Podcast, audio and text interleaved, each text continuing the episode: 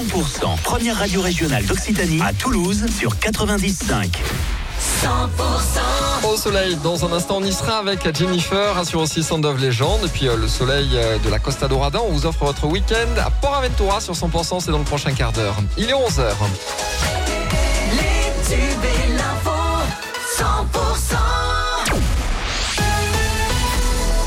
Cécile Gabod, bonjour. Bonjour Emmanuel, bonjour à tous. On l'a appris ce matin. Roman Tamac déclare forfait pour le mondial. C'est un énorme coup dur pour le 15 de France.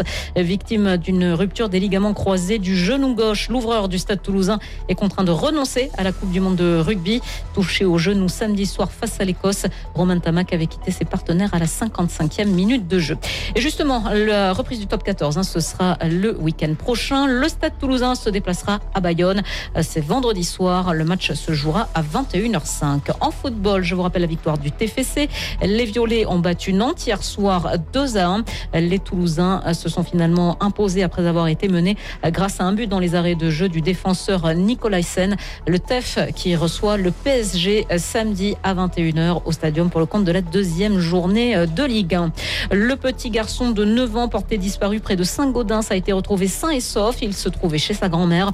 Les parents de l'enfant s'étaient aperçus de sa disparition vers 4 heures ce matin, alors qu'ils étaient à la fête du village de Salèche. Les gendarmes ont été mobilisés.